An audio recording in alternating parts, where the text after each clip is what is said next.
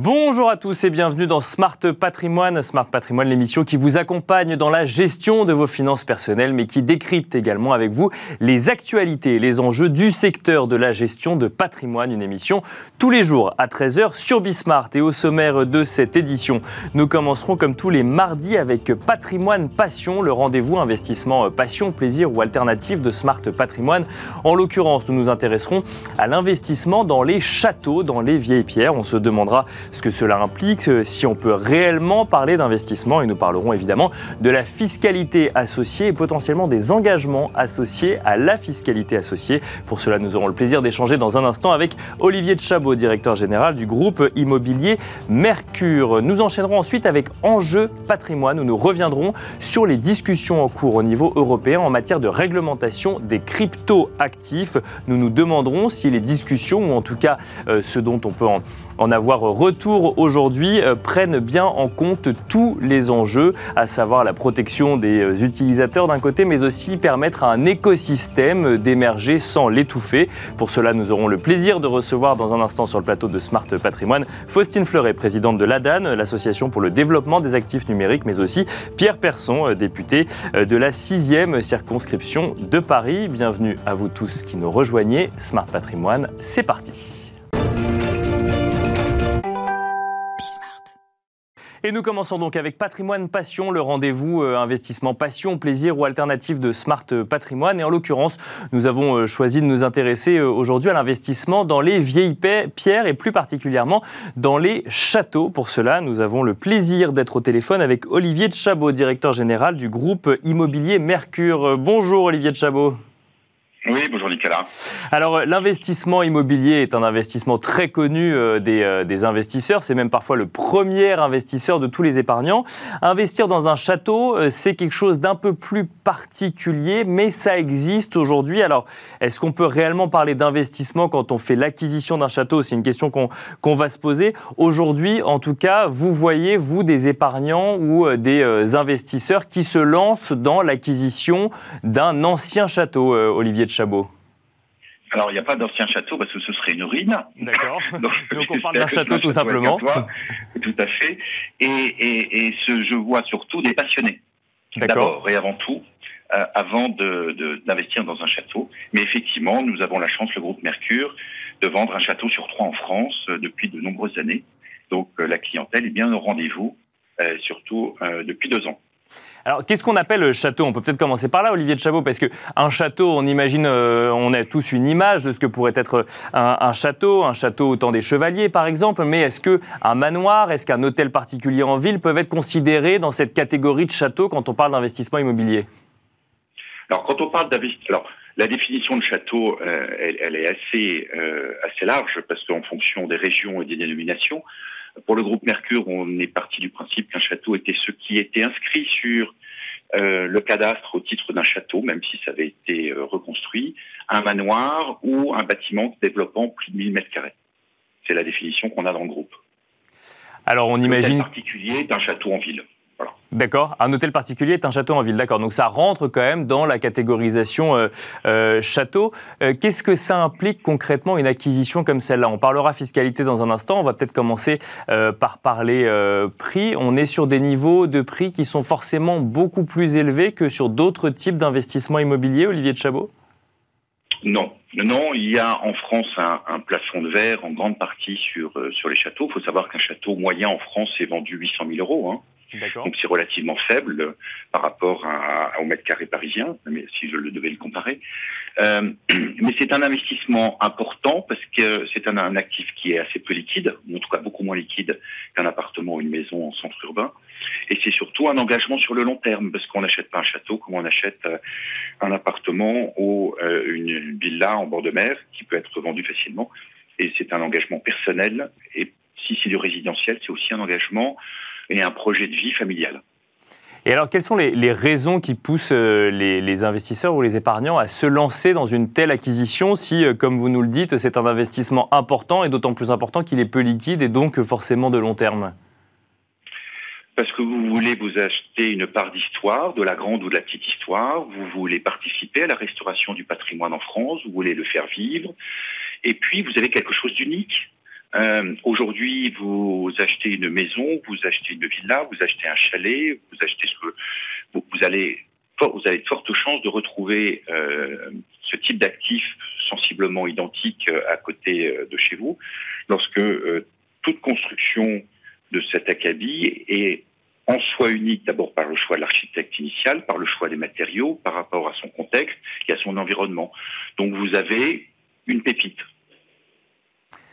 Olivier de Chabot, on a une pépite, on est dans une, émission qui parle de, gestion de son, euh, de son patrimoine.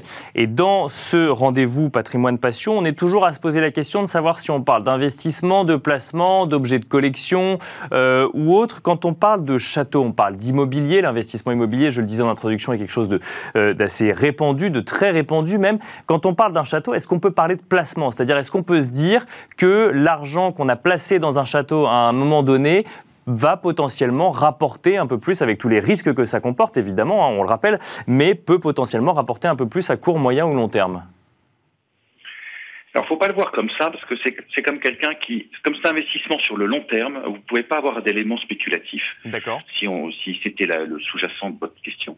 Euh, excepté quand vous êtes en, en bordure euh, des très grandes métropoles ou en Ile-de-France où effectivement il y a une pression foncière, il y a une activité économique autour de ces grands châteaux qui peuvent devenir des hôtels, des restaurants, des centres de, remise en forme, j'en passe des meilleurs. Et effectivement là on revient sur les fondamentaux de l'immobilier classique, euh, la, localisation, la localisation, la localisation. Si vous êtes sur des grandes propriétés euh, ou des propriétés châteaux en province, faut se souvenir que ce sont des ensembles qui étaient à vocation agricole dans le temps, hein, parce que c'était l'économie quand ils ont été construits au 18e ou au 19e, et que dans ce cas-là, vous avez la jouissance d'un bien avec un actif foncier ou forestier autour de ces propriétés qui leur permettent de générer des revenus et d'entretenir euh, ces propriétés pour pouvoir en profiter en jouissance réservée. Donc en fait, on, fait l'acquisition d'un lieu, le château en l'occurrence, mais d'une activité économique dépendante du château qui là, pour le coup, peut permettre alors euh, de, venir accompagner l'investissement, voire le rentabiliser. Mais là, ce que vous nous dites, c'est qu'il ne faut pas réfléchir de cette manière-là lorsqu'on fait une acquisition. Non, parce que vous vous tromperez, c'est comme un artiste qui achète, c'est comme un collectionneur qui achète un tableau pour faire une culbute. Il faut d'abord qu'il aime l'œuvre. Et on est à peu près la même chose sur un château. Et alors justement, comment est-ce qu'on, enfin, quels sont les critères qu'il faut regarder lorsqu'on décide de se lancer dans ce type d'achat euh, Vous constatez que parce qu'il y a un attachement à la région et qu'il y avait un château à vendre dans la région, on va vers ce type d'acquisition, ou au contraire qu'on est sur des profils euh, d'acheteurs qui sont à la recherche de ce type de biens spécifiquement? Et dans ce cas, quels critères est-ce qu'il faut euh, prendre en compte selon vous, Olivier de Chabot? Alors, il faut d'abord se rappeler que c'est le châtelain qui s'adapte au château et pas l'inverse. Donc, il ne faut pas avoir les yeux plus gros que le ventre. C'est un des, fondamentaux. Le second, c'est quel est le projet? Est-ce que j'ai un projet résidentiel, familial? Est-ce que j'ai un projet professionnel? Euh, Et en fonction euh, de ce projet professionnel, si c'était demain de faire de l'hôtellerie, de faire un centre de remise en forme, si c'était pour faire des chambres d'hôtes, si c'était pour faire toute autre activité, c'est euh, la situation par rapport à la clientèle, la, la, la, possibilité des moyens de communication, des moyens euh, d'éducation, des moyens euh, de, de, de ravitaillement, euh, et qui fassent que ce, cet actif ait, ait, un écosystème autour de lui. Sans ça, c'est extrêmement difficile de, de, faire vivre ce type de propriété si vous voulez en faire une activité. Donc, si je comprends bien, il y, a, deux types de profils, ceux qui veulent euh, ce qu'on ce qu'on appelle des propriétaires occupants, euh, et lorsqu'on parle de propriétaires bailleurs, hein, quand on parle d'immobilier classique, là pour le coup, il faut avoir une vraie fibre entrepreneuriale presque, il faut créer l'activité économique autour du château. Oui, mais les, ça se fait euh, extrêmement bien. On, on, est depuis une dizaine d'années sur des, des retours, des, valeurs autour de la campagne, de ce qui donne du sens, de ce qui est euh, comment dire, euh, clean. Et, ces châteaux euh, en province permettent de, se ressourcer, de retrouver ce qu'est ce la France, qui est l'un des plus beaux pays sur le plan touristique. Hein, et, qui permet surtout d'avoir un vrai rôle économique en province, parce que ces propriétés, quand elles sont entretenues, permettent de faire vivre euh, les gens autour de, ces propriétés, que ce soit des artisans, que si vous avez une activité hôtellerie, le personnel qu'il faut pour le faire tourner, les, boulangers, euh, et ainsi de suite. Olivier de Chabot, un mot sur la fiscalité. On achète des, des, vieilles pierres, je le disais en introduction, des châteaux ou alors des hôtels particuliers. Est-ce que lorsque l'on veut procéder à la rénovation de ces biens, on a une fiscalité avantageuse? Alors, on a une, fiscalité avantageuse si ce patrimoine est à, l'inventaire ou classé. Donc aujourd'hui, il y a 43 000 bâtiments et essentiellement des châteaux qui sont classés hein, en, France, euh, avec deux, états, le, classement et l'inscription, qui vous donnent euh, des, des, avantages. Alors, je n'aime pas utiliser ce terme avantage, mais qui euh, contrebalancent des contraintes avec des aides ou des avantages fiscaux. Alors les, les, les avantages fiscaux, euh, on va les voir autour de la, la partie euh, impôt, euh, surtout sur le revenu, ou quand ces bâtiments sont euh, ouverts au public, euh, vous avez les travaux qui peuvent être initiés dans, dans, ces bâtiments qui vont en déduction de vos propres revenus. Vous allez l'avoir sur des abattements sur les droits de succession. vous n'aurez pas de latitude sur l'IFI, mais vous aurez euh, des négociations avec l'administration fiscale qui vous permettent d'avoir une, valorisation la, plus réelle possible de ce type de bien, euh, étant donné que autour du classement, les pouvoirs publics veulent euh, donner un rôle très actif à l'acteur privé pour la défense et la préservation du patrimoine en France. Donc, la contrepartie, c'est l'ouverture, essentiellement l'ouverture au public de ces bâtiments euh, pendant l'année.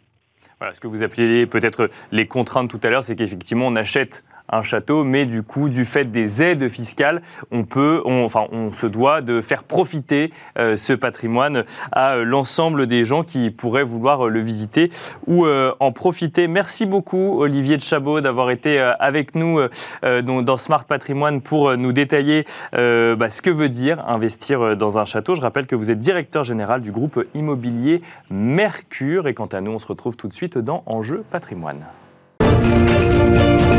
Thank you. Et c'est parti pour Enjeu patrimoine où nous allons à présent nous concentrer sur les euh, discussions en cours au niveau européen en matière de réglementation des crypto-monnaies. On va tenter de comprendre si euh, les réglementations ont bien intégré tous les enjeux, à savoir d'un côté l'émergence d'un écosystème crypto actif euh, au niveau européen et de l'autre côté la protection effectivement des utilisateurs et trouver le bon équilibre. Est-ce que le bon équilibre a été trouvé pour éviter d'étouffer justement un écosystème qui émerge? Pour en parler, nous avons le plaisir de recevoir le plateau de Smart Patrimoine, Faustine Fleuret, présidente de l'ADAN, l'Association pour le développement des actifs numériques. Bonjour Faustine Fleuret. Bonjour.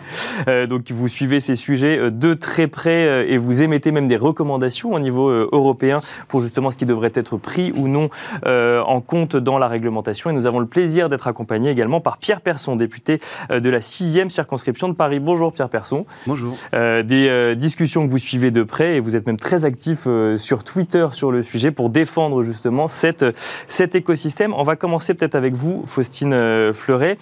Les discussions, on les suit depuis un petit bout de temps, que ce soit la réglementation MICA ou alors également la Transfer of Fund Regulation, deux euh, réglementations qui ont fait peur, si je puis dire un petit peu, euh, ou en tout cas deux discussions, puisque rien n'est acté pour le moment, mais deux discussions qui ont fait peur finalement à l'écosystème crypto en France en tout cas.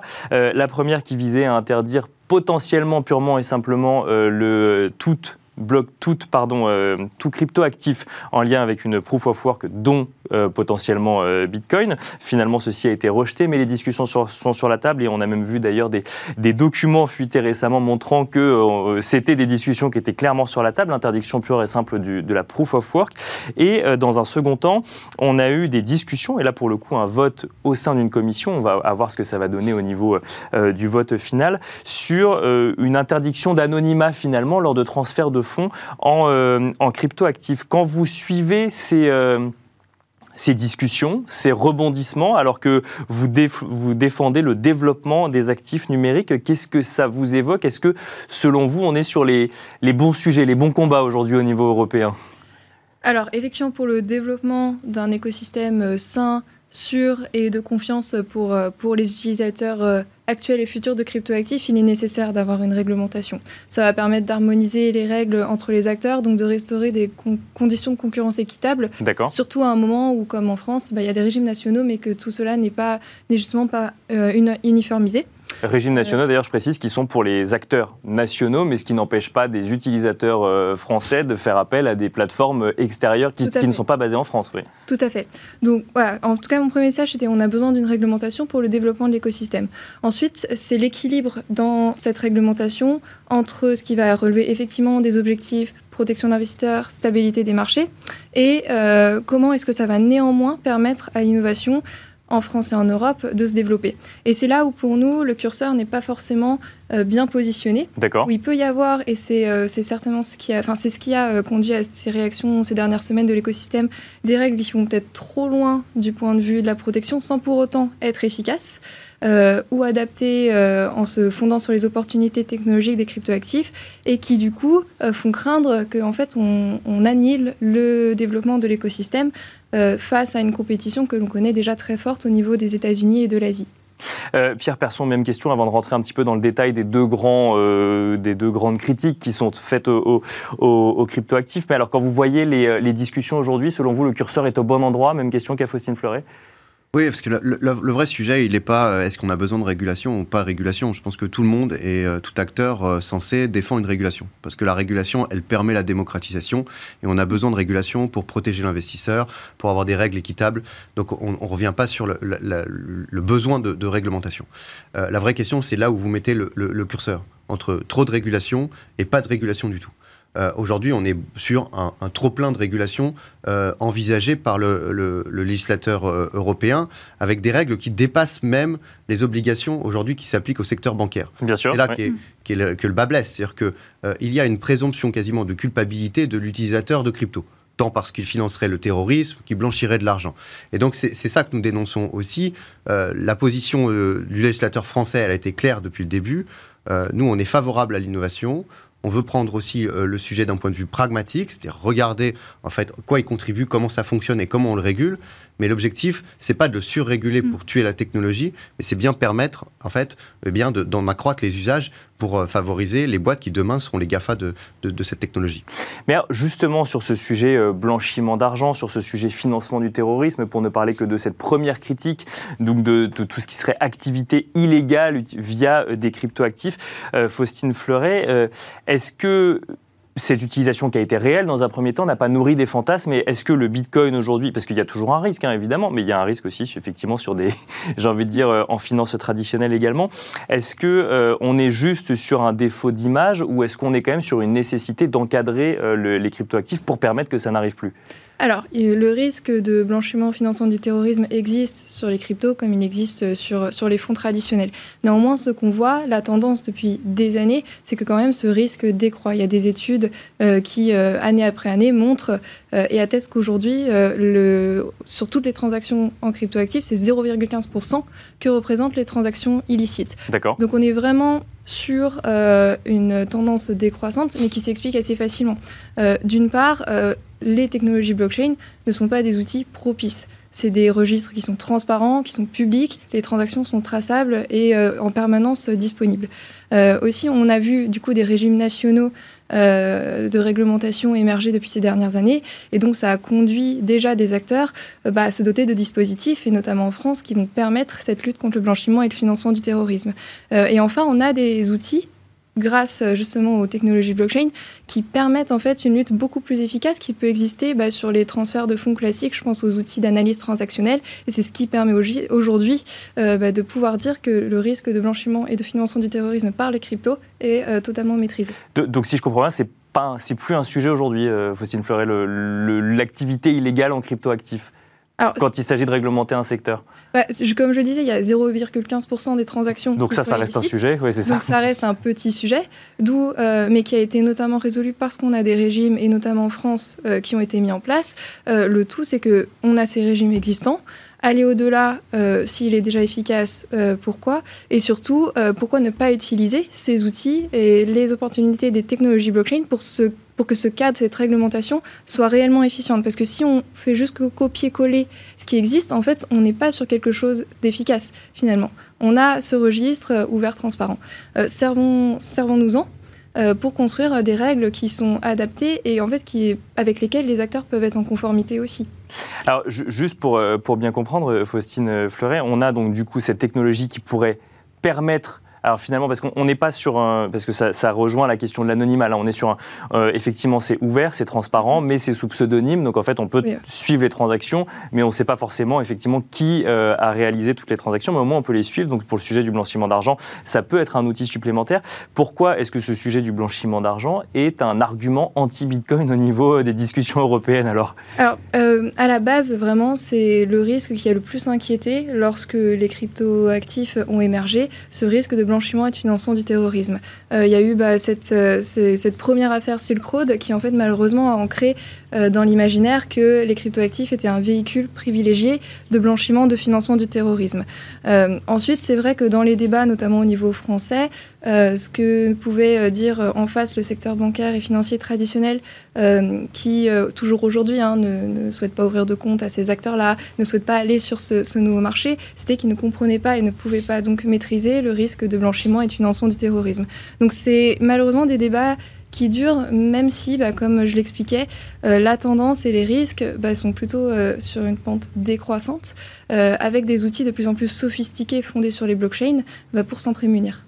Euh, Pierre Persson, on parlait de, pseudonymat. Alors, il y a effectivement ce sujet, donc la, euh, la Transfer of Fund Regulation, qui veut euh, du coup bah, supprimer purement et simplement l'anonymat sur toute transaction en, en cryptoactifs et ceux des, des 1 euro. Est-ce que là, vous connaissez le sujet mieux que moi, est-ce qu'on est sur une bonne décision ou au contraire ça vient, ça, vient à l'encontre même de l'existence et de la raison d'être de, des cryptoactifs tels qu'ils existent aujourd'hui? Je ne sais pas a une bonne ou une mauvaise décision. Euh, ce qui est, ce qui est certain, c'est qu'on va au-delà en fait des recommandations même euh, internationales. Une instance qui s'appelle le GAFI, qui, euh, qui fait une trentaine de recommandations pour travailler sur notamment la question du blanchiment et du financement du terrorisme, et qui s'impose en fait à l'ensemble des États à travers le monde qui sont membres de, de, cette organisation. donc c'est un cadre global. Et l'Union européenne, en application de ces recommandations, va bien au-delà dans le texte Transfer of Fund. Au-delà de ça, transfert au fin, c'est la mécompréhension de comment marche cette technologie.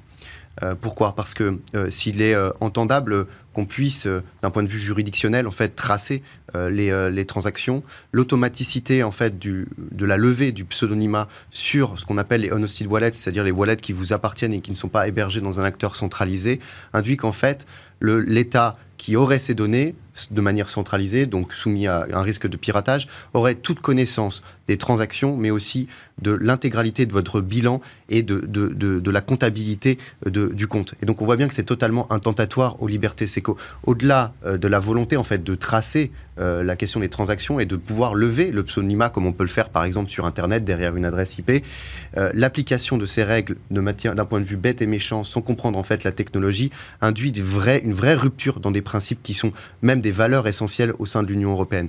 Donc moi, ce que je dis, c'est euh, voyons aujourd'hui ce que peut faire la technologie et n'essayons pas de transposer des règles qui s'appliquent aujourd'hui aux acteurs bancaires et financiers. Essayons de voir plutôt comment, avec euh, cette nouvelle technologie, comme le disait très justement Faustine, qui permet plus de transparence, avec de nouveaux outils, on permet de créer un cadre qui soit un cadre euh, euh, très clair, qui, protège à la fois euh, les États de la stabilité, qui protège les investisseurs et aussi consommateurs, mais, mais ne transposons pas d'un point, de vue, point de vue stérile, en mm. fait, les, règles, les règles à date. Mais alors, qu'est-ce qu'il faudrait faire du coup pour que cette réglementation, où est-ce qu'il faudrait placer le curseur pour que cette, réglementation permette à un écosystème de, se développer plutôt que de l'étouffer? C'est une, une, une, bonne question. Je pense qu'aujourd'hui, euh, il ne peut pas y avoir de réponse sans mettre en fait tout le monde autour d'une mm. table. C'est-à-dire que le politique, et je le vois bien euh, dans, dans, mes collègues, qui soient au niveau européen, au niveau national, soient plus éduqués sur la question, comprennent bien les enjeux de cette technologie, et puis les acteurs offrent aussi de l'autre côté des solutions. Si on y a la rencontre des deux, c'est-à-dire les solutions qui sont offertes par les acteurs d'un point de vue technologique pour permettre de bien comprendre et contrôler euh, les différents flux et euh, les, les, politiques de l'autre côté qui euh, laissent de côté leur, leur, les poncifs habituels sur le financement du terrorisme, blanchiment d'argent, là on arrivera en fait à la mise en œuvre d'un nouveau référentiel. Moi je plaide pour un nouveau référentiel, non pas pour qu'il n'y ait pas de règles, mais pour que ce soit des règles qui soient ad hoc par rapport à cette technologie. Et peut-être plus de pédagogie du coup vis-à-vis de ceux qui prennent les décisions aussi pour comprendre réellement ce que c'est que cette technologie. Vous savez, très souvent, très souvent, ce que disent les politiques, c'est si c'est du paiement, alors ça doit être régulé comme du paiement. Pardon, mais entre une voiture et un vélo, on ne régule pas les choses de la même façon. Et ben c'est un peu la même chose sur cette technologie. Donc on doit, on doit bien entendu converger euh, pour réguler la, technologie parce qu'elle permet de faire, mais elle doit, euh, on doit aussi prendre en compte finalement le sous-jacent et quels sont les, les, usages de demain euh, offerts par cette techno. Faustine Fleuret, qu'est-ce qu'il faudrait faire pour, pour que cet écosystème puisse, puisse se développer? Bah, En fait, déjà, je pense que les hypothèses de base, de départ, ne sont pas les bonnes. D'abord, tous les cas d'usage crypto ne sont pas financiers, donc on ne peut pas réglementer toutes les activités crypto sous des réglementations qui se veulent, entre guillemets, financières comme MICA et TFR. Ensuite, euh, une autre hypothèse qui est quand même faite dans la réglementation, c'est que l'innovation va être bâtie plutôt par les acteurs déjà établis euh, du système bancaire et financier et qu'on ne fait pas le pari qui pourtant est gagnant euh, bah, des nouveaux acteurs. Et c'est pour ça qu'on manque de proportionnalité dans les règles et qu'on on le voit bien aujourd'hui. Qui c'est qui construit les marchés de cryptoactifs? C'est d'abord les nouveaux entrants, donc des, plutôt des jeunes entreprises qui sont en train de se structurer. Donc il faut aussi qu'on ait en tête cela quand on pense à cette réglementation et euh, à rendre cette industrie euh, compétitive. Et enfin, comme le disait monsieur le député, euh, le fonctionnement des cryptoactifs n'est pas le même que bah, ce qu'on peut connaître, les actifs financiers ou les monnaies. et il y a des opportunités à ce fonctionnement qui doivent nous amener, même si l'approche de la première approche qui est compréhensible, c'est de regarder ce qui existe en termes de réglementation aujourd'hui doit nous amener à adapter ce cadre pour le rendre d'autant plus efficace euh, pour, justement ces marchés très particuliers. Euh, une dernière question, euh, Pierre Persson, pour conclure. Euh, Emmanuel Macron s'est exprimé sur le sujet des cryptoactifs durant sa campagne présidentielle et il a, notamment évoqué le Web 3. Alors on englobe plus que les cryptoactifs, mais c'est sur la même technologie, expliquant que c'était une, opportunité qu'il ne fallait pas laisser passer. Est-ce que, alors que l'Union européenne est sous présidence française, ça peut influer les, les, réglementations? Le fait d'ailleurs que la France était le, le, premier pays à avoir un statut de PSAN et à réguler déjà, à offrir une réglementation oui, la France a été, euh, précurseur en la, en, la matière euh, et la France a une vision plutôt ouverte des choses. Euh, est conscient des, euh, enjeux. Euh, elle sait que de toute façon, la croissance de l'Union européenne se fera sur l'innovation et qu'on ne peut pas laisser en fait l'innovation comme on l'a fait simplement dans les mains des, Américains. Donc la France va continuer à, à, porter cette, vision et, très certainement que dans les discussions qui auront lieu entre la Commission, le Conseil et le Parlement, la France aura une position plutôt ouverte sur, sur, sur la question, notamment parce que Emmanuel Macron a plaidé en ce sens. Merci beaucoup euh, Pierre Persson. Je rappelle que vous êtes député de la 6e circonscription de Paris. Merci également Faustine Fleuret, euh, présidente de l'ADAN, l'association pour le développement des actifs numériques. Vous l'aurez remarqué, on n'a pas parlé du sujet euh, de l'autre critère qui est le critère ou de le critère d'attaque qui est celui que, qui dirait que le Bitcoin est anti-écologique. On a fait pas mal d'émissions sur le sujet. Je vous invite donc à vous y référer si vous souhaitez avoir les réponses de la communauté crypto sur le sujet. Merci à vous en tout cas de nous avoir suivis. Je vous donne rendez-vous demain à 13h pour un nouveau numéro de Smart Patrimoine. Et d'ici là, n'hésitez pas à nous retrouver en replay ou surtout sur toutes les plateformes de podcast. À demain.